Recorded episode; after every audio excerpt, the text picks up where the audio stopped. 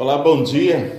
Esse é seu amigo, Pastor Ernesto, seu amigo de todos os dias. E mais um dia, né? Acordamos. Privilégio, privilégio, privilégio poder acordar.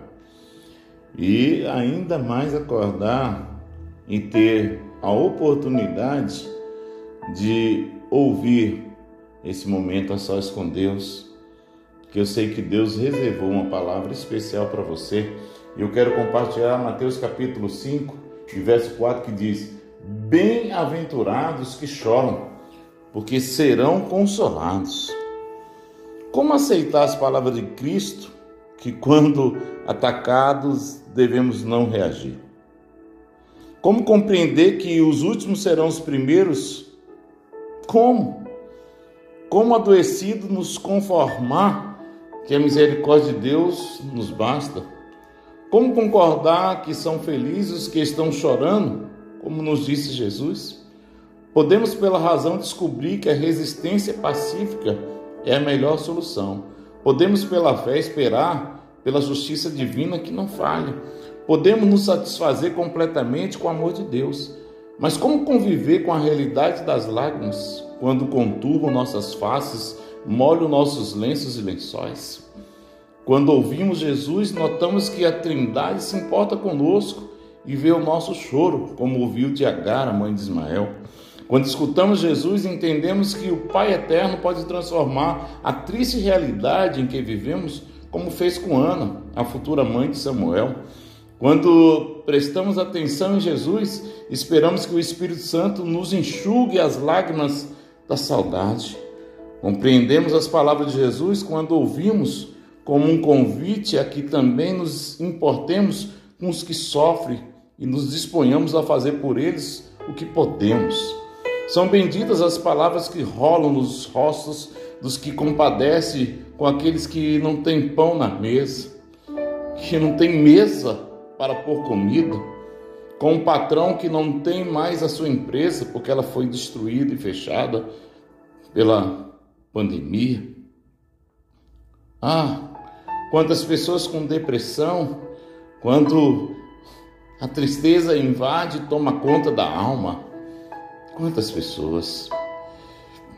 E às vezes estão angustiadas, porque não pode ter uma previsão do que será o amanhã, mesmo que queira, mesmo que alguém dê uma palavra de esperança.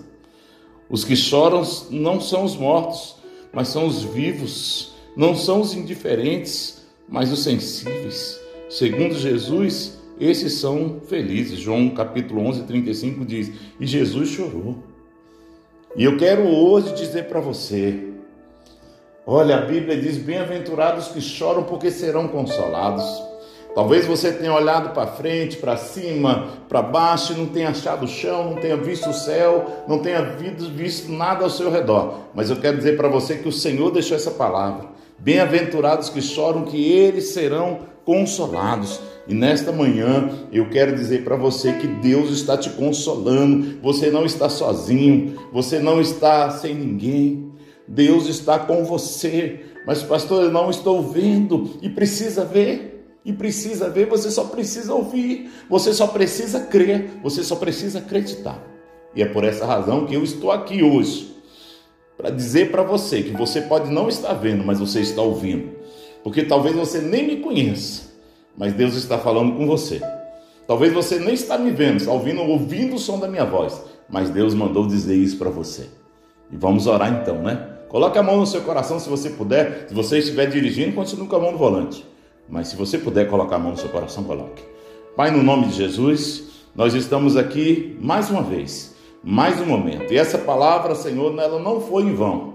Eu sei o que eu tenho passado, eu sei o que eu tenho vivido. E é por essa razão, ó Deus, que às vezes passamos por algumas situações para compreendermos melhor a dor do outro. E eu quero, Senhor, no nome de Jesus te pedir: visita, alcança o coração, segure nas mãos, sustente nas mãos. Ampare, ó Deus, agora, no nome de Jesus, esse coração, essa pessoa que precisa do teu auxílio, da tua ajuda, porque o Senhor é Deus e não muda, o Senhor continua sendo Deus. Em todas as causas impossíveis, o Senhor ainda é Deus e o Senhor pode mudar e transformar o dia dessa pessoa no nome de Jesus. Amém.